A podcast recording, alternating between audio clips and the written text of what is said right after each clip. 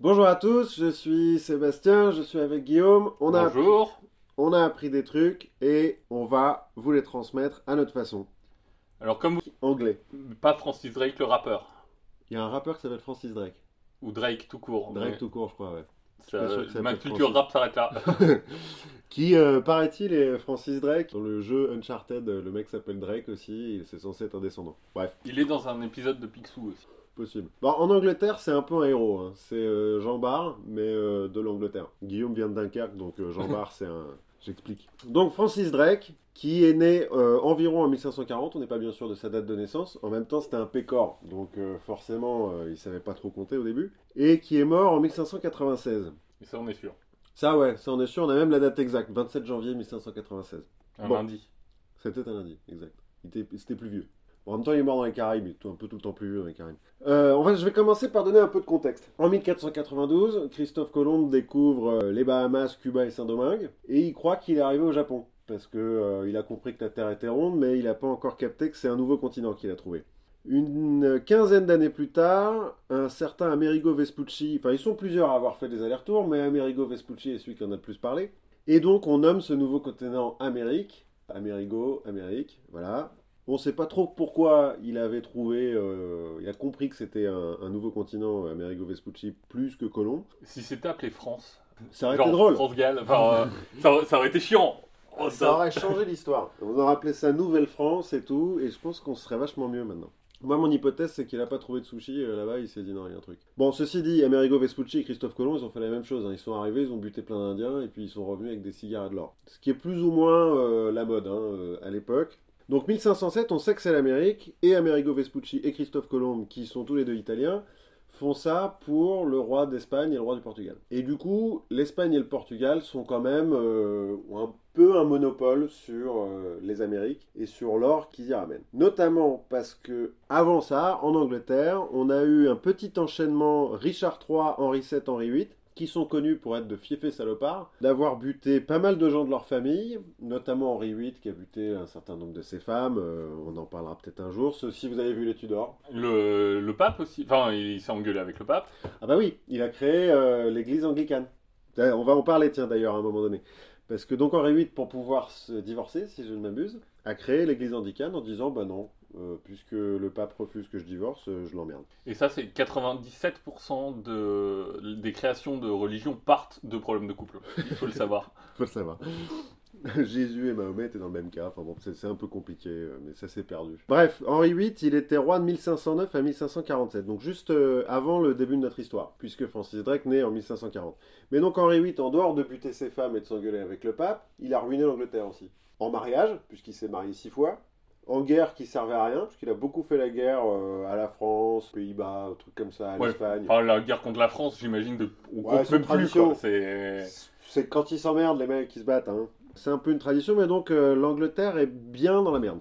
Du coup, l'Espagne et les autres ont le, ont le champ large pour dominer les mers. Notamment l'Espagne, qui à l'époque c'est euh, Charles Quint et tout, donc euh, le soleil se couche jamais sur son empire. euh, ils sont très riches, ils ont plein de bateaux. Et ils ont Dunkerque. Et ils ont Dunkerque, exact. Euh, une grande partie euh, des Pays-Bas et tout. Enfin, genre, ils ont plein plein de trucs qui sont vraiment euh, posés, les, les Espagnols. Et c'est la, la- le, le fils préféré de l'Église?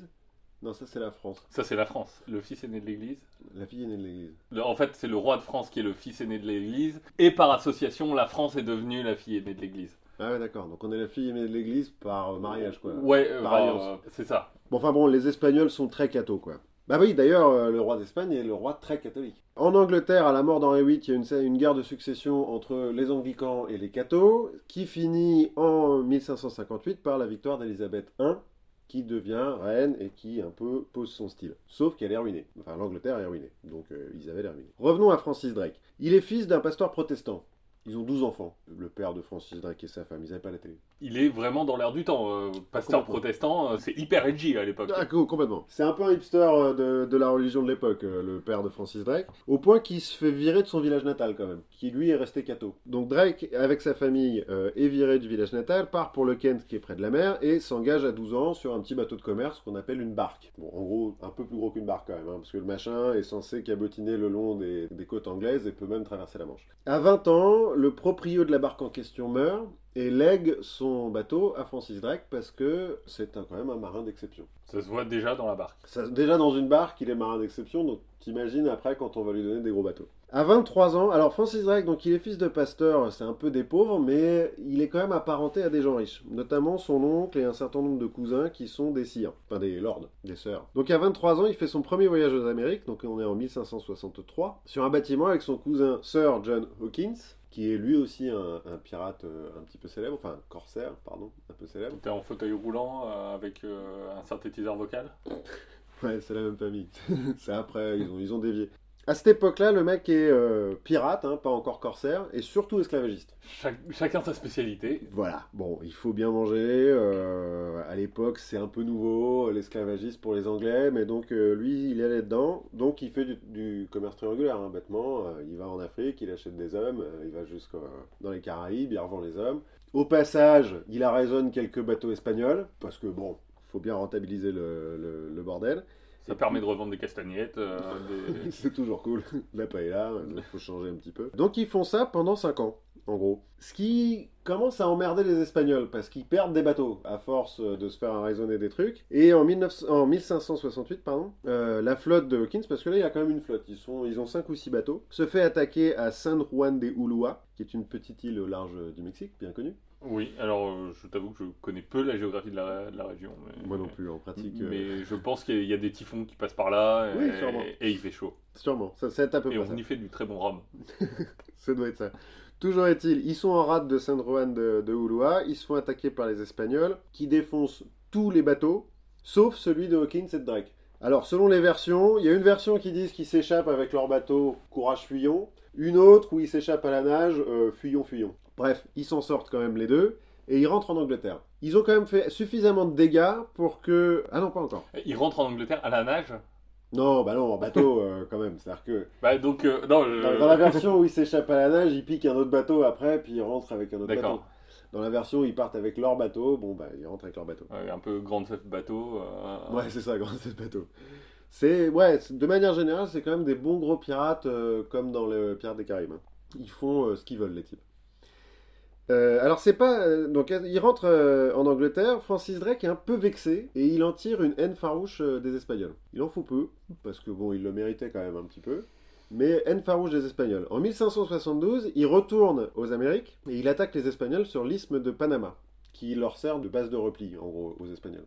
D'accord. Les Espagnols vont piller les Incas et les Aztèques, hein, parce qu'ils Ouais. ont de l'or. Ils ramènent tout ça sur l'is- l'isthme de Panama. Ils chargent ça sur des galions qui rentrent en Espagne, Et qui se font attaquer sur le chemin, du coup. qui se font attaquer sur le chemin. Mais là, en l'occurrence, ils les attaquent à terre, directement sur l'isthme, aidés par des esclaves marrons, c'est-à-dire des esclaves qui se sont enfuis, ce qui est cocasse pour un ancien esclavagiste, et par des Français. Qui, quand il s'agit de faire chier quelqu'un, euh, en Sont l'occurrence les Espagnols, là, pour... euh, sont toujours là. Un certain, notamment Guillaume le Testu, qui euh, a une certaine notoriété en tant qu'explorateur et pirate. Bref, ils attaquent un convoi de mules qui contient, surprise, ils ne le savaient pas, 20 tonnes d'or et d'argent. Ce qui est un petit peu trop pour les ramener à bout de bras. Donc ils ils, en... ils auraient pu piquer les mules. Ouais, alors ça, euh, je me suis un peu demandé aussi. Pourquoi est-ce qu'ils n'ont pas piqué les mules? Peut-être qu'ils ont buté les mules avant d'avoir vérifié ce qu'il y avait dedans. Peut-être. Peut-être que les Espagnols avaient s'étaient servis de vraies mules, quoi. C'est-à-dire qu'ils avaient les mules à, à l'or et à l'argent. On ne sait pas. Toujours est-il, 20 tonnes d'or et d'argent, c'était trop. Du coup, ils en ont enterré un bout. Et c'est de là que viendrait la légende des pirates qui enterrent leur trésor, d'ailleurs. Ils emmènent quand même tout ce qu'ils peuvent. Ils reviennent jusqu'à la rade où ils ont laissé leur bateau. Lequel bateau s'est barré Pour des raisons euh, qu'on sait pas trop. Du coup, Drake dit à ses hommes Attendez là, je vais le chercher. Ils partent à deux sur un radeau de fortune qu'ils ont, qu'ils ont fabriqué. En fait, ils font le tour de la, de la pointe et le bateau de l'autre côté. Comme euh, son équipage le voit revenir qu'à deux et euh, la mine un petit peu défaite, ils se disent Oh la vache, on s'est encore pris une peignée. Mais non, c'est juste Francis Drake qui fait une blague. Il, il arrive. Ah, euh, donc, euh, donc, en plus, il a de l'humour. Ouais. Ah non, mais c'est un mec bien. hein. Il a de l'humour. Donc il arrive sur le bateau avec une tête de six pieds de long. Les autres sont là. Oh là là, on a tout fait tout ça pour rien. Et il leur dit, les gars, c'est bon, on est riche. Ah, c'est un peu ton pote, euh, tu sais, quand tu vas voir les résultats du bac et qui fait Ah, je suis désolé. Ouais, c'est ça. c'est exactement ça. Comme quoi la blague est vieille, hein. on n'a rien inventé. Il rentre en, en Angleterre avec un tas d'or, ce qui ravit euh, la reine Elisabeth et fait bien chier Philippe II d'Espagne. Il rentre quand même en Angleterre. Parce que tu pourrais dire, genre, moi, je, je gagne 20 tonnes d'or. Peut-être que je me dis, je veux m'installer à mon compte. C'est pas faux. Sauf qu'il faut voir qu'à l'époque, quand même, les Caraïbes, euh, tout ça, il y a rien. Enfin, à part 3-4 Indiens euh, à moitié à poil, il y a rien du tout. Donc en fait, il a pas vraiment d'endroit où aller. Il est un peu obligé de rentrer euh, en Angleterre. Quand il rentre, Philippe II d'Espagne offre 20 000 ducats de rançon, ce qui correspond à 4 millions de pounds. Belle, ran- belle euh, prime quand même, pour Ouais. la tête de Francis Drake. Mais- Avant le Brexit. Avant, bah oui. Ouais, 4 millions de pounds avant le Brexit. 4 millions de pounds de maintenant. hein. Mais avant le Brexit. Mais avant le Brexit. Donc 4 millions de pounds d'il y a 3 ans, on va dire. Mais Elisabeth refuse parce que, en fait, il lui a ramené pas mal d'or et puis le mec est quand même bien efficace. Elle lui dit va te faire oublier pendant quelques années, ce qu'il fait jusqu'en 1577, où la reine Elisabeth lui donne des lettres de cachet et donc il devient officiellement corsaire et plus simplement pirate.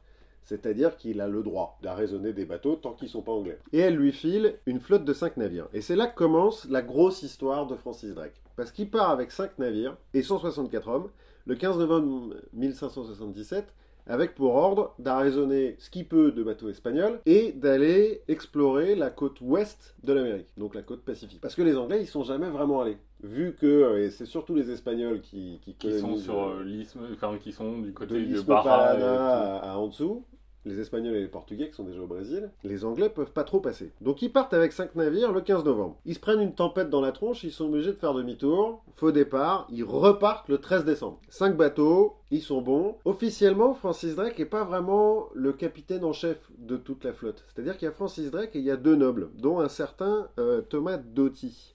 Je crois que c'est Thomas qui s'appelle. Oui, c'est ça, Thomas Doty. Sœur Thomas Doty, qui est noble. Mais Elisabeth n'a pas dit lequel est vraiment le chef. Elle leur a dit, bah tenez, voilà, 5 bateaux, démerdez-vous. Thomas Doty, étant noble, dit, bah c'est moi le chef, je suis noble. Mais sauf que lui, il a jamais foutu les pieds sur un bateau. Francis Drake n'est pas noble, par contre, tous les hommes d'équipage n'écoutent que Francis Drake, parce que lui, ça fait déjà pas mal de temps qu'il a passé en bateau. Enfin, c'est le fonctionnement classique de l'Angleterre. On, Ouais, on, met, on met le noble à la tête, on lui dit c'est bien, t'as le pouvoir, garde ça, et nous on va élire des gens qu'on pense compétents Voilà, pour diriger le pays.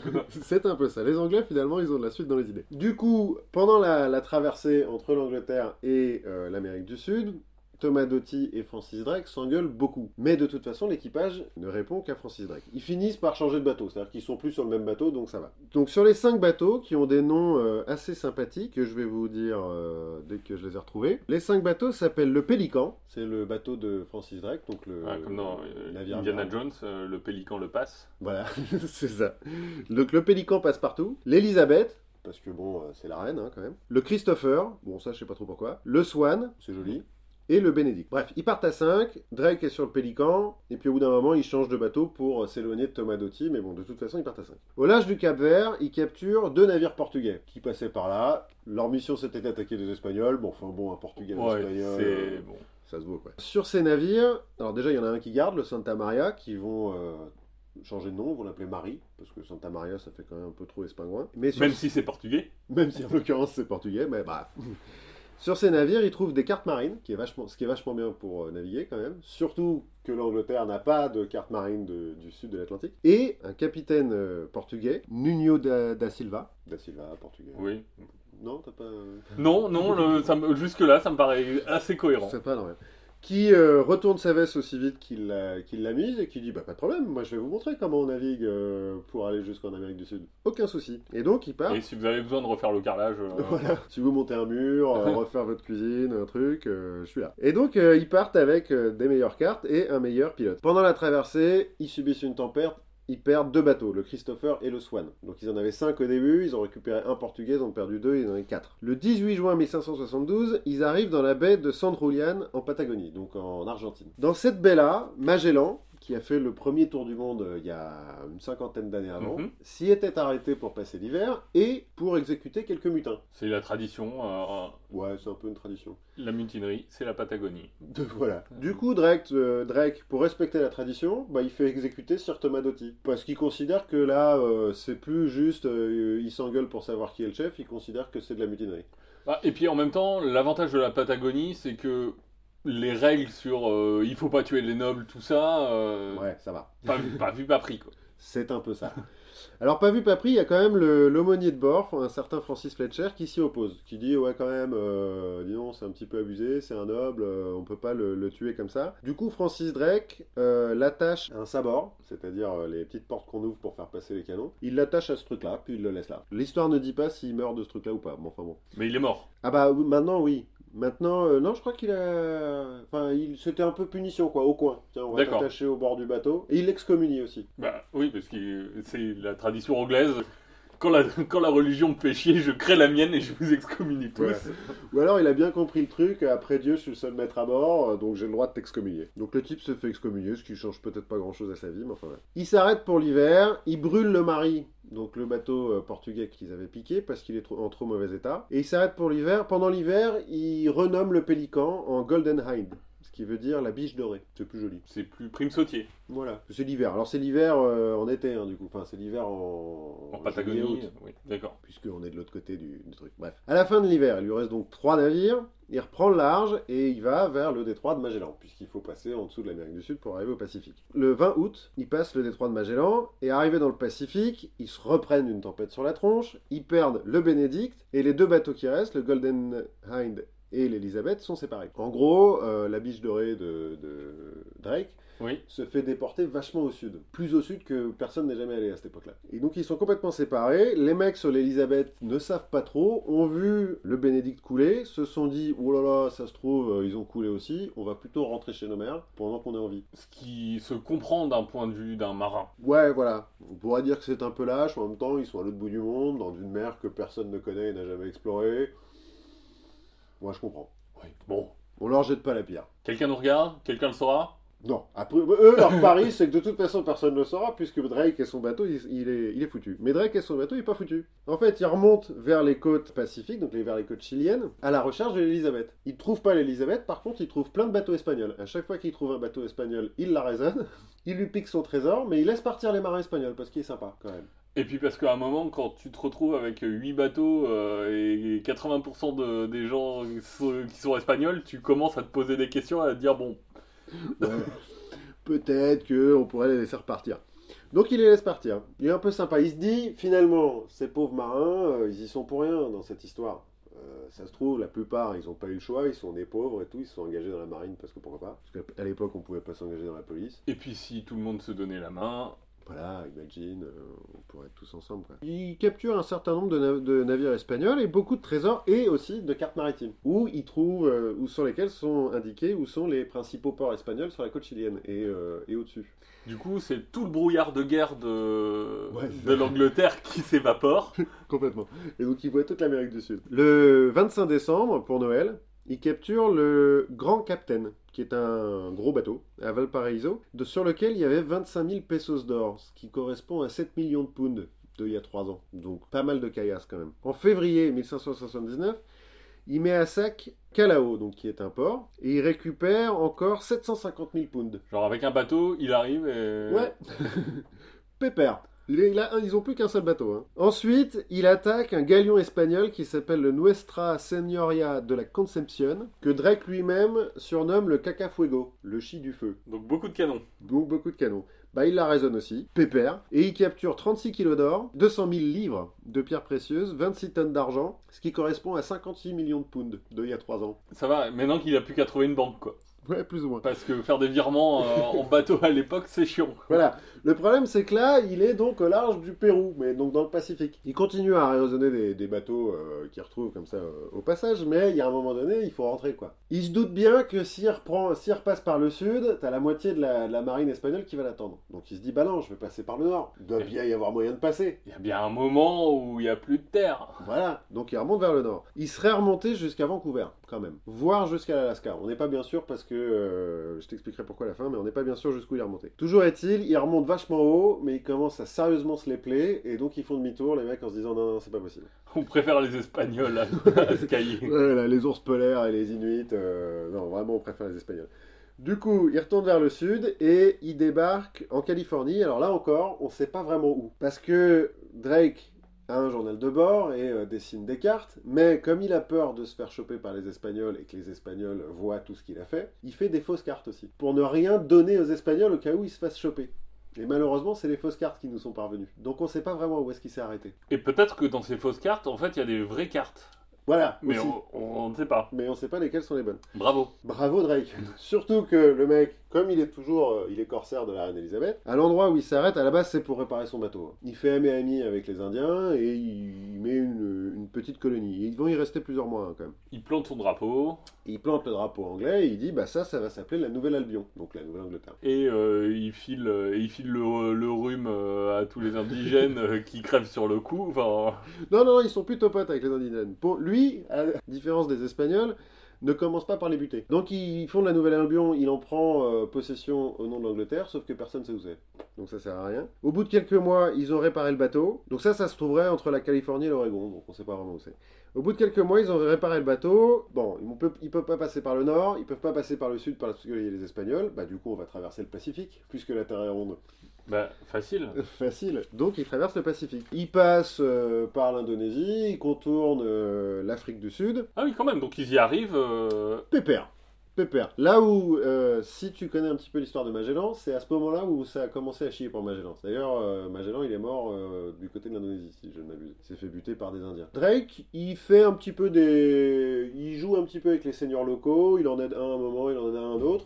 L'important, c'est qu'il passe. Il contourne l'Afrique du Sud et le 26 septembre 1580, donc trois ans plus tard, il rentre à Plymouth, donc le principal port anglais, avec 59 survivants sur 164. C'est bien. C'est pas trop mal. Mais il a perdu Lord Doty. Ah, il a perdu leur dotier au passage. L'aumônier, il est toujours là? On sait pas. Euh, j'ai pas, j'ai pas cette information. Je pense que non. Je parierais pas sur le Monnier, moi, dans les 59 survivants, mais peut-être. En rentrant comme ça, il est le premier anglais à faire une circumnavigation, c'est-à-dire un tour du monde euh, à la voile, et le deuxième capitaine de l'histoire, après le capitaine d'un des bateaux de Magellan, qui lui a réussi à faire le tour, puisque Magellan est mort. D'accord. le- Donc en fait, le premier mec qui a fait une. Le premier capitaine à être vraiment capitaine de la flotte et à faire tout le truc d'un coup. Donc c'est le premier à faire tout le truc d'un coup, mais le premier à avoir fait tout le, tout le, le tour du monde, finalement, on se souvient pas de son nom. En tout cas, euh, c'est Euh, pas, un- c'est pas un nom qui vient euh, comme ça naturellement. Non, voilà. On se souvient de Magellan, mais on ne se souvient pas de son second, qui lui est, à- est rentré, mais euh, pas Magellan. Alors, ceci dit, c'était marqué, mais je l'ai pas noté. Donc, c'est le premier à faire ça. Cool, pour hein, quand même. Donc, Elisabeth, elle est contente. Mais elle est surtout contente parce que, en tant que reine, elle a le droit à la moitié du trésor. Et donc, on a compris qu'il a ramené beaucoup de millions de Oui. pounds. Que la moitié du trésor, ça représente plus que les revenus du royaume de toute l'année, Avant le Brexit. avant le Brexit. et que donc, Elisabeth, elle peut rembourser toutes les dettes du royaume d'un coup, rubis sur l'ongle, pouf pouf pépère, et construire une énorme flotte de, de bateaux, et donc changer un petit peu la donne, euh, rapport aux Espagnols. D'accord, donc c'est lui qui a euh, tout seul euh, fait complètement changer le destin du pays. Même encore un petit peu plus, c'est-à-dire donc il rentre en 1580. En 1581, elle le fait chevalier, parce que bon, ça il Et, mérite bien. et lui, il excommunie. Lui, il excommunie les gens, mais enfin, ça, ça c'est pas grave. Il est fait chevalier. Ils sont tous richissimes. hein. Les 59 qui sont rentrés, là, ils sont tous richissimes maintenant. Parce que même s'ils ont eu qu'un pourcentage faiblard euh, du, du trésor, euh, ça fait quand même beaucoup, beaucoup de pognon. Il donne euh, les cartes et tout euh, à, la, à la reine, c'est normal. Et le roi Philippe II l'a un petit peu mauvaise. En 1585, il déclare la guerre à l'Angleterre et il envoie l'invincible armada pour euh, débarquer en Angleterre et conquérir l'Angleterre. Encore un qui a pas compris qu'il fallait pas le faire. Voilà, ça et la Russie. Ouais, c'est ça. Et l'Afghanistan. Donc en 1588, l'invincible Armada euh, va pour envahir l'Angleterre. Et qui nomme Elisabeth euh, comme vice-amiral de la flotte anglaise pour niquer les Espagnols? Francis Drake. qui nique l'invincible Armada. Donc, euh, encore euh, encore un- une connerie de marketing. Surtout que l'invincible Armada, moi j'ai toujours entendu l'invincible Armada, mais elle a jamais rien gagné. Elle a fait une campagne, elle l'a perdue. Techniquement, c'est pas mentir. C'est pas faux. Surtout que d'autres sources disent que c'est finalement pas tant la flotte anglaise qui a détruit l'invincible Armada que surtout le mauvais temps. Surtout que l'invincible Armada, à un moment donné, s'est retrouvé un petit peu en galère dans la Manche, ne pouvait plus rentrer par euh, l'ouest et par la France, et donc a fait tout le tour de l'Angleterre et de l'Irlande. Et c'est là qu'ils ont perdu la moitié de leur bateau. Bah, c'est ce qui a sauvé les Anglais, le- si je ne m'abuse, de la première euh, invasion romaine. Ah ouais. Aussi le mauvais temps qui a cassé la flotte. Et ce qui a sauvé aussi les Japonais de- d'invasion chinoise. Les typhons qui ravagent les, les flottes chinoises, c'est le vent de Dieu, ou en japonais kamikaze. Ah ouais? Oui, ça vient de là. Ah putain. Euh, donc, morale de cette histoire, ne pas essayer d'envahir des îles. C'est débile. Surtout des îles qui sont bien habitées, quoi. Ou alors vous prenez l'Australie et vous la faites envahir euh, par des prostituées et des, et des ouais, mais c'est là où l'Australie, c'était pas très bien habité. C'était habité par des sauvages. En même- tu, tu oui. peux envahir, tu peux envahir des îles si elles sont habitées par des sauvages. Enfin, sauf, euh, le- sauf si tu vas tout seul, comme le mec qui s'est fait tuer il y a pas longtemps là. Mais donc tu fais pas trop ça. Donc Drake, il vainc l'invincible Armada, il met à ça Cadix, La Corogne et San, euh, San Augustin en Espagne, Carthagène des Indes en Colombie, Saint-Domingue, bref. Il continue à faire le pirate et à n'attaquer que les Espagnols. Jusqu'en 1596, où pour un pirate normal, il meurt de dysenterie. Ah, c'est ça. Ou il aurait pu. Un, un vrai pirate, il va jusqu'à la fin de sa vie, il meurt dans son lit et c'est Jean Bart. Ouais, mais bon, c'est là où j'en barre un peu plus la classe. C'est là où nous, Français, on, on a quand même un peu plus la classe. Lui, il meurt de dysenterie. En gros, il se dessus, quoi. Euh, 1596, donc, il est mort. Un 27 janvier. Oui, 27 janvier, puisque ce que j'ai dit au début. Oui, je l'ai pas. Je l'ai pas. Ouais, Preuve que je t'écoute quand même. Ouais, bien, bien, bien, pas mal. Morale de cette histoire, grâce à ce truc-là, donc l'Angleterre a remboursé ses dettes, s'est payé une superbe flotte, a ruiné l'Espagne et la, fl- et la flotte espagnole. Et en fait, quatre ans après, des types qui ont profité du voyage de Drake, parce que quand Drake part, il y a des mecs qui assurent les bateaux, il y a des mecs qui fournissent les bateaux et tout, Oui. qui tous deviennent richissimes et se disent... Les armateurs. Voilà, les armateurs se disent, on pourra peut-être faire un petit truc avec ça. Et ils fondent la compagnie des Indes orientales. Ah, la fameuse compagnie des Indes. Voilà, les méchants dans euh, Pirates des Caraïbes. Et dans Tabou aussi, très, sympathique série. Ouais, ouais, avec Tom Hardy. De manière générale, la, la compagnie des Indes euh, orientales euh, britanniques, c'est un peu le méchant dans tout, même dans la vraie vie. C'est des mecs qui ont fondé la... C'est Nestlé quoi. Ouais, c'est un- une espèce de petit mix entre euh, Nestlé, euh, comment elle s'appelle, euh, Standard Oil et Monsanto. En Et- gros, Et la Fruit Company, il Ouais, faudra ouais. qu'on en parle peut-être une fois des républiques bananières. Voilà. C'est ça, exactement ça. Les mecs ont fondé la City à Londres, Hong Kong, euh, les Indes britanniques, Singapour, ont eu une armée privée qui contenait jusqu'à 260 000 hommes, ont euh, été les premiers trafiquants de drogue parce qu'ils vendaient de l'opium, entre autres euh, monopole, et ont provoqué les deux guerres de l'opium contre la Chine. Donc Francis Drake, à lui tout seul, a permis le capitalisme mondialisé et euh, l'Empire britannique. Une belle réussite. Une Euh, belle une réussite. belle réussite pour un pirate. Et ben tu sais quoi, ça m'a donné envie de par- te parler d'un autre pirate euh, une Ah, autre fois. Je te Ah. parlerai d'un pirate chinois. Ah, je... j'ai failli prendre lui, tiens. Ah, Si, si c'est le même. Ah bah non, pas le même alors. Eh ben, elle. On en Eh parlera. on en parlera. On en parlera un moment. Et donc Drake, il a pas laissé d'expression euh, à part le nom du rappeur. Non, il a laissé une blague. C'est que euh, pendant euh, l'attaque de l'armada espagnole, là, visiblement, à un moment donné, il était en train de jouer aux boules sur, son, sur le pont de son bateau. Ce qui est déjà. euh, Alors peut-être que les boules anglaises, c'est pas la pétanque. Hein. T'as un marin qui lui fait donc, euh, chef, il y a les, les Espagnols qui arrivent. Et Drake, euh, selon euh, la blague, aurait dit Bon, c'est bon, j'ai le temps de finir ma partie de boules avant d'aller les, les poutrer. Mais il a pas laissé d'expression. Voilà. Enfin, Comme, que je sache. comme quoi, euh, les boules Mène à tout. mènent à tout. Eh ben, écoute, c'était hyper cool. Euh, Il est cool, Drake. hein. Il est cool, Drake. Il lui, il lui faudra un biopic un jour. Mais ouais, grave. Son, son tour du monde, là, je pense que ça ferait un super biopic. Il y a un super- Alors, il y a peut-être quelques passages un peu chiants. Peut-être. Parce que les 8 mois où il, tra- où il doit se taper la traversée du Pacifique, euh, bon. Ouais, c'est assez possible. Il y a un super documentaire qui est passé sur Arte sur Francis Drake, comme ça qui est vachement bien. À toi. À moi. Bah, moi, je vais changer d'ambiance. Alors, on était dans les Caraïbes, la moiteur, la chaleur, et on a traversé le Pacifique. Moi, je vais plutôt parler d'un endroit plus confiné. Alors, tu t'imagines un tunnel Sombre. sombre avec une lumière très brillante au bout de ce tunnel. Le Un tunnel dans lequel tu flottes un petit peu. Tu te sens flotter, mais finalement, où, où tu te sens bien? J'ai plein d'images qui me viennent, elles sont toutes euh, salaces. Donc, bon. Et tu revois finalement, en te retournant, tous les événements marquants de ta vie. Mhm. Est-ce que ça t'évoque quelque chose? Un très long trip à l'acide. On va en parler, c'est pas très loin, on pourra parler un peu de LSD. Euh, ça de- m'intéresse toujours quand on parle de... Un euh, LSD, kétamine, euh, DMT, enfin on pourra en parler. Non, en fait, moi je voulais parler des expériences de mort imminente. Mhm. Qu'est-ce qui se passe quand on meurt? Enfin, quand on presque meurt. Bah en fait, quand on presque meurt, ou quand on meurt, sauf qu'on n'a pas de témoignages de gens qui sont morts. Ah ouais, mais donc du coup, on sait pas s'il se On passe la même chose. Exactement. On ne sait pas s'il se passe la même chose. Alors, ces expériences de mort imminente, c'est quelque chose qui est décrit depuis pas mal de temps au final. hein. On a un philosophe grec du 5e siècle qui s'appelle Proclus. 5e siècle après ou avant? Avant. Ah oui, donc euh, vieux quoi. Qui parle de Cléonyme d'Athènes, qui lui a vu son corps quand il était blessé. Il a vu son corps d'au-dessus, donc on sort de son corps, on le voit d'au-dessus, et il s'est senti flotter, monter jusqu'à un endroit qui lui paraissait délicieux et qui était peuplé de plein de femmes très belles. Encore une fois, je me dis ça comme ça, LSD. Mais Grégoire de Tours, 6e siècle après Jésus-Christ. De la même façon, il raconte le périple d'un autre de ses amis qui, lui, s'est vu mourir aussi, qui s'est senti être emporté par deux anges qui l'ont monté vers le ciel. Donc il voyait son corps en bas, ils l'ont monté vers le ciel, ils l'ont amené au paradis, il a pu ressentir toute la plénitude du paradis, à quel point c'est un endroit délicieux, avant de revenir dans son corps quand on l'a ressuscité. ah, il se fait ressusciter carrément le mec. Non, enfin, quand il est finalement pas mort. oui.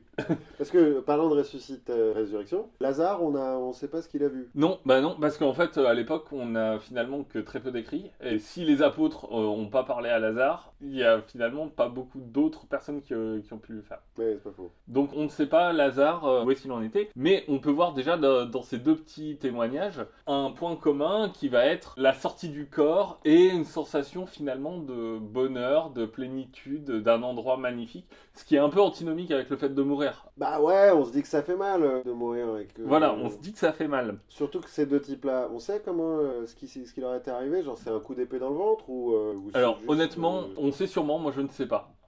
D'accord, donc ça se trouve, c'est juste une, une asphyxie auto-érotique. euh, On va reparler quoi. aussi de l'asphyxie auto-érotique. J'ai Ah, plein pardon, de. excuse-moi, excuse-moi, Je je- suis- Voilà, je me suis dit, euh, je parie sur la drogue et sur l'asphyxie auto-érotique. Ça, on va comme ça, je marquerai des points Ouais, d'accord, d'accord. de façon certaine. Récemment, on a un chercheur qui s'appelle Philippe Charlier, qui est euh, un médecin euh, qui fait aussi de l'histoire de la médecine Mhm. et qui a acheté dans un livre Opus pour 1 euro.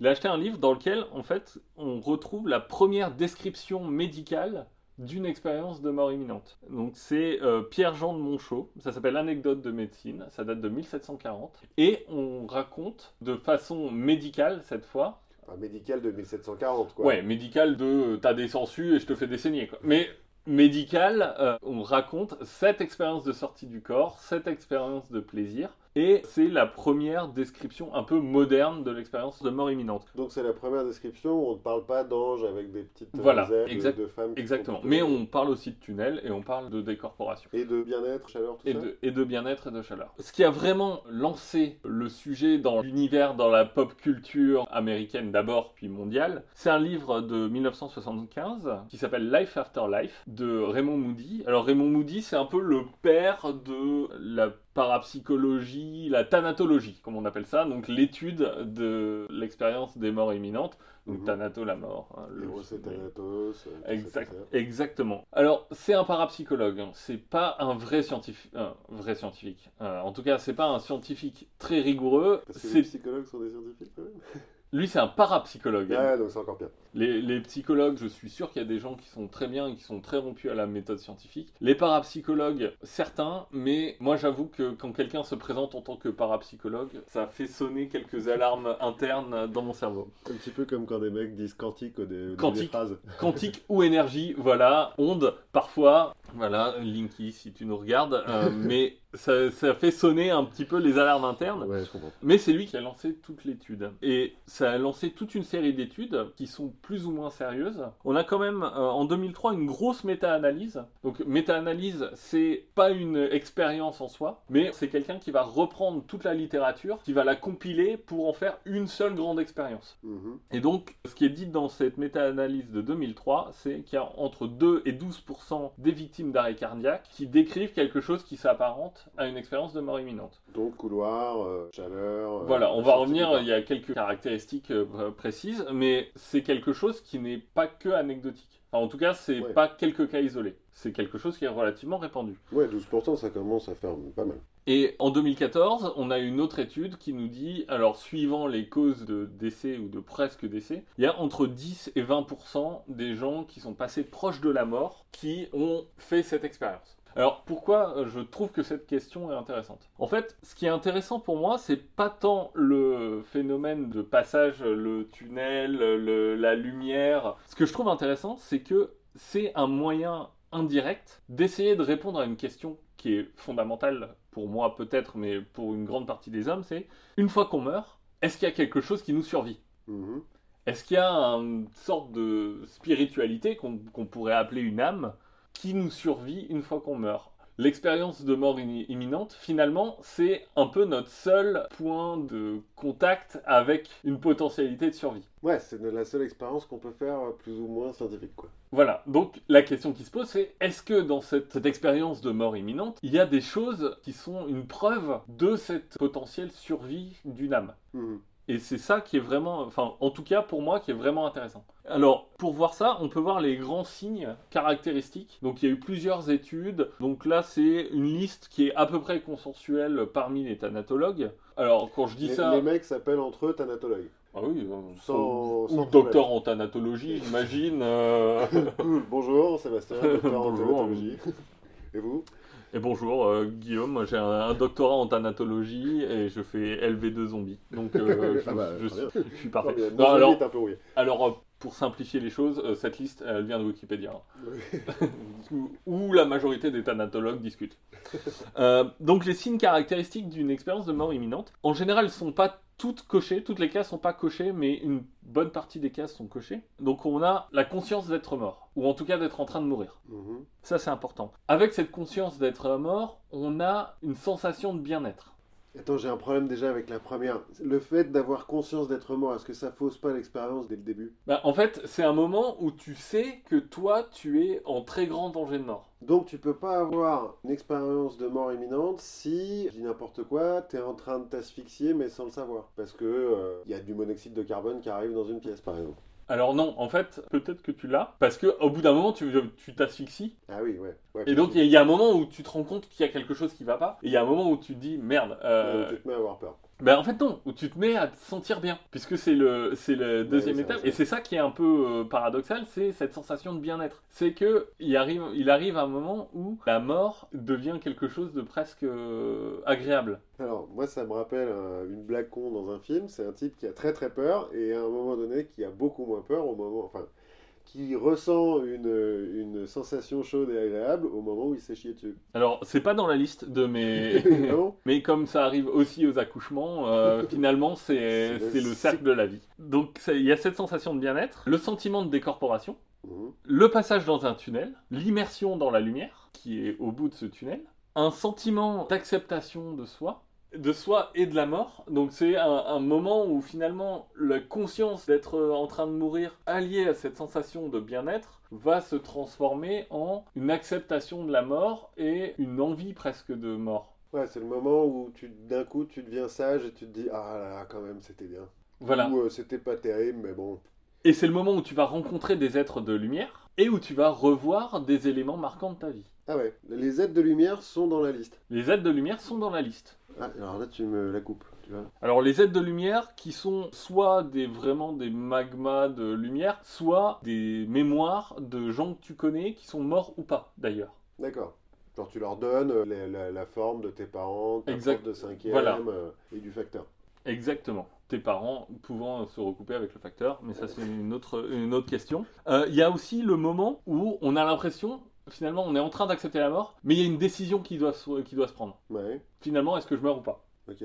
Cette décision euh, qu'on va prendre, on va dire non, je vais pas mourir, puisque sinon c'est pas une expérience de mort imminente, Ouais, c'est justement. c'est juste on est mort, et qui fait qu'on revient dans son corps. Tu veux dire que dans tous les films et les séries où il y a un mec, euh, je pense au Soprano par exemple, où il y a la, une- la moitié d'une saison, je crois, où Tony Soprano est dans le coma, et il y, a des- scènes hyper chiantes où il est dans une maison, où il y a du blanc partout, euh, il y a ses parents, machin, tout ça, et on l'appelle de loin. Ah, Tout ça, ça serait euh, Alors plus ou moins scientifique. En l'occurrence, c'est pas une question de plus ou moins scientifique, ça c'est une catégorisation et, des, et un relevé d'anecdotes. Ouais, d'accord, ouais. Donc c'est ce que les gens racontent. Pour le moment, il n'y a pas de question de, de scientifique. Ce qui, est, ce qui va être plus ou moins scientifique, c'est qu'est-ce qu'on met derrière tous ces éléments. Mais euh, les gens ra- disent, bah voilà, moi j'ai vécu ça. Ok, il n'y a pas de raison de dire euh, non, c'est faux. Le dernier point, c'est au retour dans son corps, une connexion nouvelle avec sa propre spiritualité. Mhm. Donc, putain, je suis passé proche de la mort. euh, Maintenant, je vais vachement plus aimer Baby Jesus. Ouais, ou maintenant je vais en profiter. En fait, la, la question qui est centrale, c'est derrière tout ça, est-ce que on a euh, quelque chose qui est inexpliqué ou inexplicable dans les signes qu'on a qu'on vient de donner.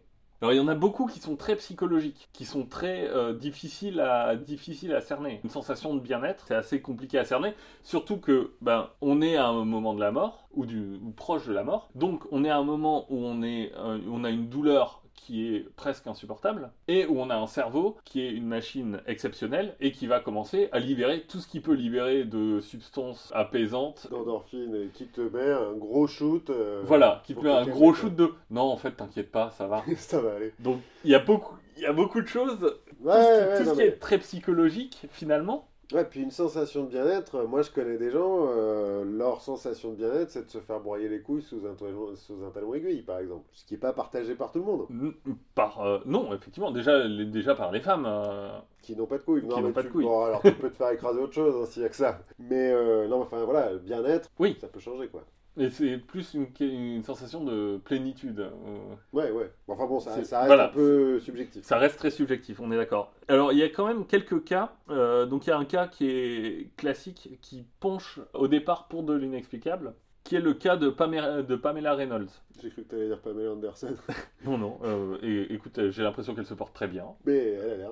Depuis qu'elle a arrêté le foie gras, tout va très bien. Non, Pamela Reynolds, elle, est, elle a eu de mémoire une tumeur en 91 qui lui a fait passer proche de la mort. Et ce qui est un peu particulier, c'est que Pamela Reynolds, elle se souvient d'avoir vu d'en haut le médecin lui ouvrir le crâne avec une scie à trépanation et elle a pu décrire la, scie à trépanation qui est un instrument un petit peu, euh, un petit peu particulier. Effectivement. Puisqu'en fait, ça ressemble pas du tout à une scie pour, pour couper des arbres. Si je ne m'abuse, grâce à ma longue pratique des jeux vidéo, une scie à trépanation, c'est un truc rond qui tourne. Exactement. Ouais, c'est ça. Exactement. Elle a entendu aussi euh, les infirmières qui disaient on a un problème, ses artères sont trop petites. Qui est quelque chose qui est avéré, Mhm. Et qu'elle savait pas. bah, qu'elle ne savait pas avant. Ouais. Elle a entendu. Et les infirmières ont confirmé oui, on a bien dit ça. Donc c'est un peu étrange, sauf que en analysant de façon très fine le timing de ces déclarations et de ces observations, on se rend compte que c'est des moments où elle est dans le coma, mais où son cerveau est encore actif. Donc elle est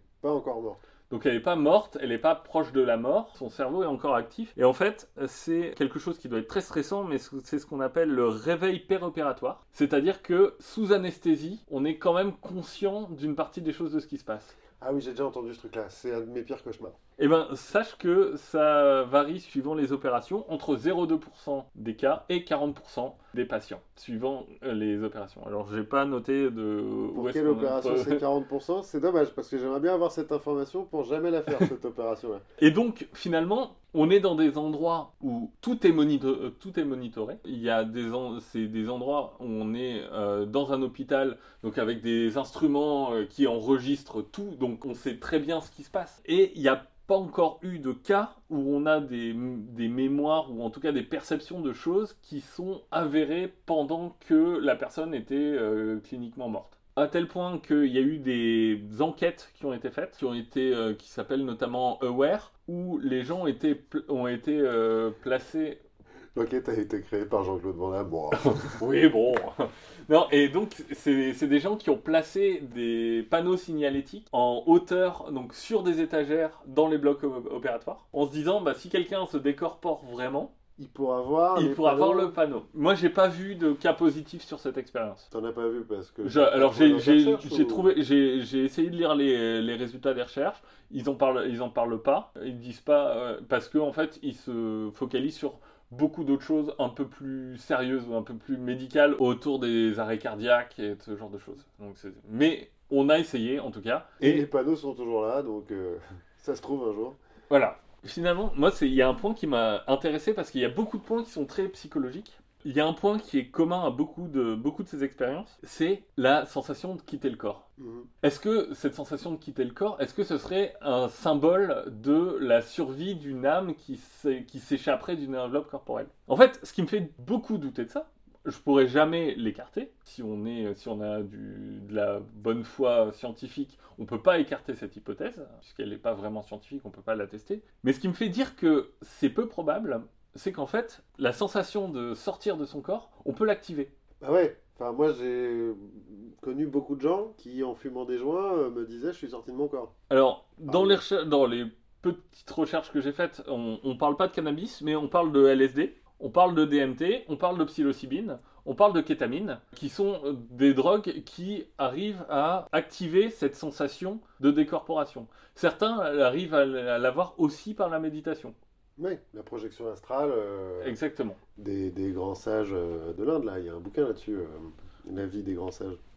Et donc c'est quelque chose qu'on sait faire. Et Et puis euh, Luke Skywalker. exact, exactement. Bon, ça c'est la force. Je pense qu'il il invoque les midi-chloriens et c'est ça qui doit l'aider. Et on sait le Ah, faire aussi. imagine si tu fumais des médicloriens. Et en fait, on sait le faire de façon maintenant contrôlée. C'est-à-dire qu'on a des moyens d'activer ça de façon, c'est presque un bouton on-off. Alors la première expérience qui, a montré qu'on était capable d'activer cette décorporation, c'est en utilisant le casque de Dieu, euh, God's, le God's Helmet. oui, vas-y. C'est des scientifiques hein, qu'on crée ce des-. Alors, le casque de Dieu, c'est bon, c'est un petit peu ésotérique, mais c'est un casque qui est bardé d'aimants, qui sont pas des aimants très très forts, mais qui vont perturber l'activité euh, électrique cérébrale. Donc c'est des aimants qui sont un peu faibles. C'est pas, euh, c'est pas de la- du gros aimant euh, très bourrin qui va aller directement dans le cerveau. Mais en fait, ça a été créé en se disant peut-être qu'en modifiant ces ondes cérébrales, on va faire naître, apparaître le sentiment religieux, et donc d'où le casque de Dieu. Et il y a eu quelques expériences avec le casque de Dieu de, de gens qui se sont vus sortir de leur corps. Est-ce que c'est le même genre de casque que les trucs qu'ils inventent pour aider à dormir maintenant euh, Peut-être. euh, qui peut- sont plus des bandeaux que des casques, mais. euh, Alors j'ai pas vu de photo, moi j'avoue que je me le représente doré en cuivre avec, euh, avec des aimants partout, ou en papier alu et, et un peu pointu. et un peu pointu. C'est, donc c'est des aimants qui sont assez faibles, mais on sait le faire aussi avec des aimants qui sont très forts et qu'on est capable de focaliser. Et en fait, on se rend compte que si on stimule avec un champ électrique fort, donc c'est la partie postérieure du gyrus temporal supérieur droit Bien sûr, dans le cerveau, le fameux. Ou en fait plus facilement, si on va focaliser sur le carrefour temporopariétal, on va réussir à déclencher cette, sens- cette sensation de décorporation. Fou. On appuie sur un bouton et hop, tu sors de ton corps. Ça me fait penser aux, aux expériences qu'on fait sur les malades de Parkinson. Il y a une des façons de, de- de combattre leurs symptômes, c'est de leur mettre une électrode dans le, dans le cerveau. Et ensuite, il faut la calibrer. Donc, pour la calibrer, en fait, l'électrode, elle est activable tout au long de sa longueur. C'est un long euh, Oui. truc en métal. Et il faut activer, il faut la calibrer pour qu'elle s'active au bon endroit. Et donc, on, ils prennent euh, bout par bout euh, l'électrode. Et en fait, il y a des bouts où euh, ça déclenche des rires incontrôlés ou des pleurs euh, incontrôlés chez des gens qui n'ont aucune raison de rire ou de pleurer, Oui, qui sont assis sur une chaise. Et en fait, l'hypothèse principale derrière tout ça, et c'est, enfin, alors moi je trouve que le, le cerveau c'est une machine fascinante, c'est que ce carrefour temporopariétal, c'est un endroit où vont affluer beaucoup beaucoup d'informations et qui vont être toutes intégrées dans cet endroit, qui vont, qui va nous permettre d'intégrer ces, ces informations pour créer la perception de soi, pour créer une identité visuelle, euh, une, in- une intégration visuelle de notre espace autour de nous et de comment on se situe dans cet espace et qui va permettre en gros une concentration des stimuli sensoriels. Ah ouais, donc en fait, ce qu'on ferait avec les aimants, là, c'est qu'on on mettrait out of focus euh, Exactement. le machin. Exactement, on vient perturber tout ça et le cerveau arrive plus très bien à créer cette, perception- cette perception de soi, à créer ces, ces choses, euh, cette carte visuelle de ce qu'il y a autour de nous. Et finalement, ça peut, ça peut avoir comme effet bah, de perdre cette sensation de réalité et, et de se voir, de se percevoir soi-même différemment. Donc finalement, derrière cette décorporation, on a un vrai phénomène scientifique.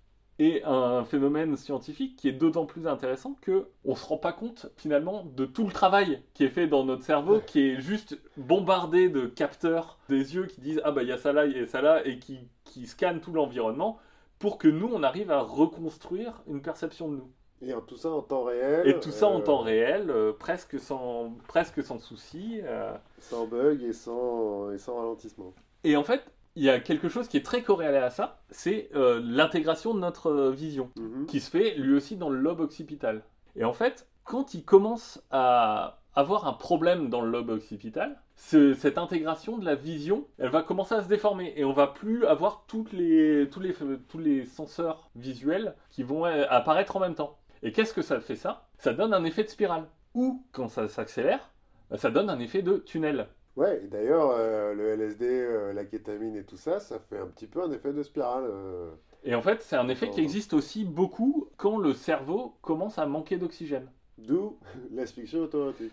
Voilà, alors en fait, une bonne population de cobayes là-dessus, ce sont les pilotes de chasse. Parce que les pilotes de chasse, ils ont des accélérations très fortes qui ont tendance à, chasser l'oxygène de leur cerveau. Et donc, ils racontent très régulièrement voir ce tunnel. Donc finalement, le tunnel de euh, je suis en train de mourir, c'est quelque chose qui existe et, et qu'on sait finalement qui est proche de euh, j'ai plus d'oxygène dans le cerveau. C'est un bug de la machine, quoi. C'est un bug de notre vision, de l'intégration visuelle. Ouais. Et c'est marrant parce que ces pilotes de chasse, quand on leur parle et quand on leur demande, mais alors ça fait quoi euh, le manque d'oxygène, à part le tunnel? Bah là, ils racontent que ils vont voir des lumières flottantes, ils vont voir des sortes de d'êtres de lumière, ils vont avoir des sensations de plaisir un peu inexpliquées, ils vont avoir des visions euh, de- d'environnement euh, magnifiques. En fait, ils sont en plein trip. Voilà, en, en fait, ton cerveau, quand t'as plus d'oxygène, il t'envoie, à la fois, il modifie, il arrive plus à intégrer ta vision, il t'envoie plein d'hormones qui vont, euh, plein de, plein de substances chimiques qui vont te donner cette sensation de plaisir. Et c'est pour ça que ça a été, euh, par exemple, théorisé dans l'asphyxie érotique, qui a été utilisé au XVIIe siècle comme un remède au problème d'érection. Donc, pour revenir au médecin de 1740, qui l'a Voilà. de façon médicale, euh, voilà. La Exactement. médecine de l'époque est encore un peu... euh, Ok. Heureusement qu'on a inventé le Viagra depuis. hein. Voilà, donc en fait, si on reprend un peu no- notre liste, il n'y a pas grand-chose qu'on ne sait aujourd'hui pas expliquer Dans les expériences de mort imminente. Ce qui ne veut pas dire qu'on peut éliminer toute histoire de survie de l'âme, mais qu'en tout cas, aujourd'hui, en tout cas à mon sens, il n'y a pas de preuve formelle qu'il existe une âme au sein de ces expériences de mort imminente. Mais c'est pas grave parce que à travers ça, ça nous permet quand même de prendre conscience de quelle formidable machine est notre cerveau et de tout ce qui se passe pour avoir quelque chose de tel simplement trivial de savoir où on est. Hmm. Savoir où on est dans l'espace et dans une pièce. Exactement. C'est marrant parce que d'un côté, ça, ça, en- ça enlève tout le magique de ouais, ça se trouve, quand je vais mourir, il va y avoir des anges et tout, machin, euh, la projection astrale, euh, des trucs qui, moi, me font un petit peu rêver. Et Mais en même temps, moi aussi, alors moi aussi, ça me, ça me fait rêver. Et ça- oui, ça, ça enlève euh, toute, toute cette question-là. Ça ne l'exclut pas. Ouais, non, non. Mais le peu de trucs où- sur lesquels tu peux être accroché, bah bon, finalement, c'est que le cerveau qui bug un peu. Mais en même temps, ça te fait dire que le cerveau, c'est formidable. Quand ça bug, il t'envoie du plaisir. À la différence d'un ordinateur qui t'envoie le blue screen of death. Exactement. Et de tout ce qui se passe en fait euh, en permanence dans le cerveau et de à quel point c'est une machinerie complexe et, et, euh, et très perfectionnée. Qui... Hmm. Putain, ouais, c'est cool. Donc voilà, l'expérience de mort imminente, pour le moment, euh, ce n'est pas une preuve de la survie de l'âme. Pour le moment.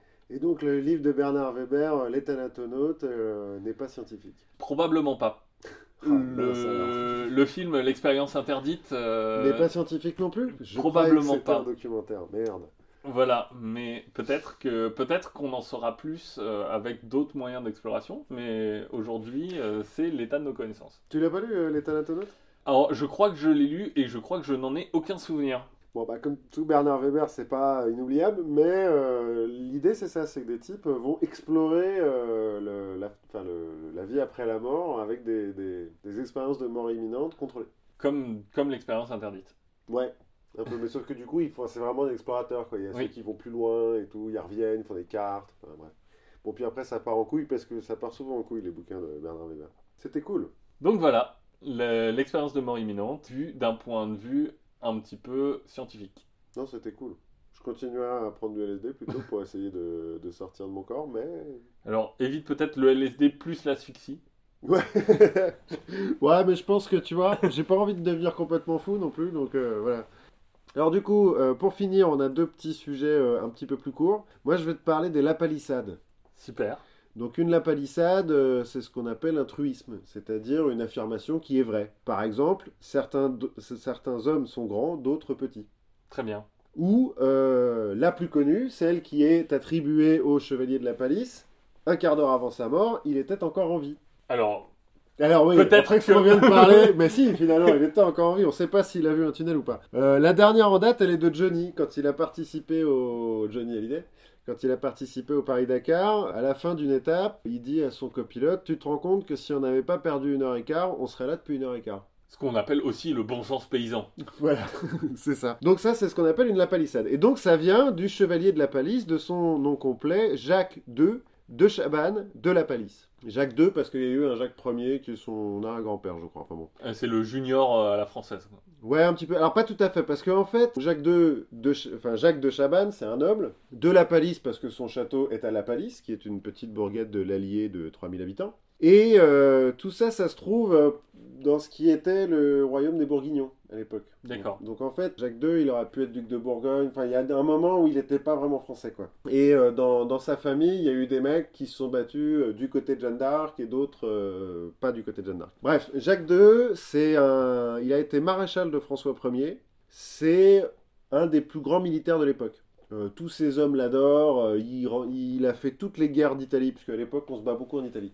Oui. Il a fait toutes les guerres d'Italie, 1515 Marignan. Contre les Suisses Contre les Suisses, contre les Espagnols, contre tout le monde. Marignan, je crois que c'est les Suisses. Oui, peut-être Marignan, mais non, mais les guerres d'Italie, je veux dire, Oui. c'est- pas seulement contre les Italiens, quoi. C'est contre tout le monde, hein. tout le monde se tape sur la tronche De toute façon, joyeusement. l'Italie, à euh, l'époque, ça n'existait pas vraiment. Oui, c'est ça. C'est euh, donc finalement c'est Na- Naples contre Gênes, contre Florence, contre Venise, contre le pape, contre les Espagnols. Enfin bon bref, tout le monde se fout sur la tronche, c'est vachement bien. Et lui, il est fait maréchal de France parce que bah, c'est quand même un, un super général. Donc c'est vraiment un mec que tout le monde admire.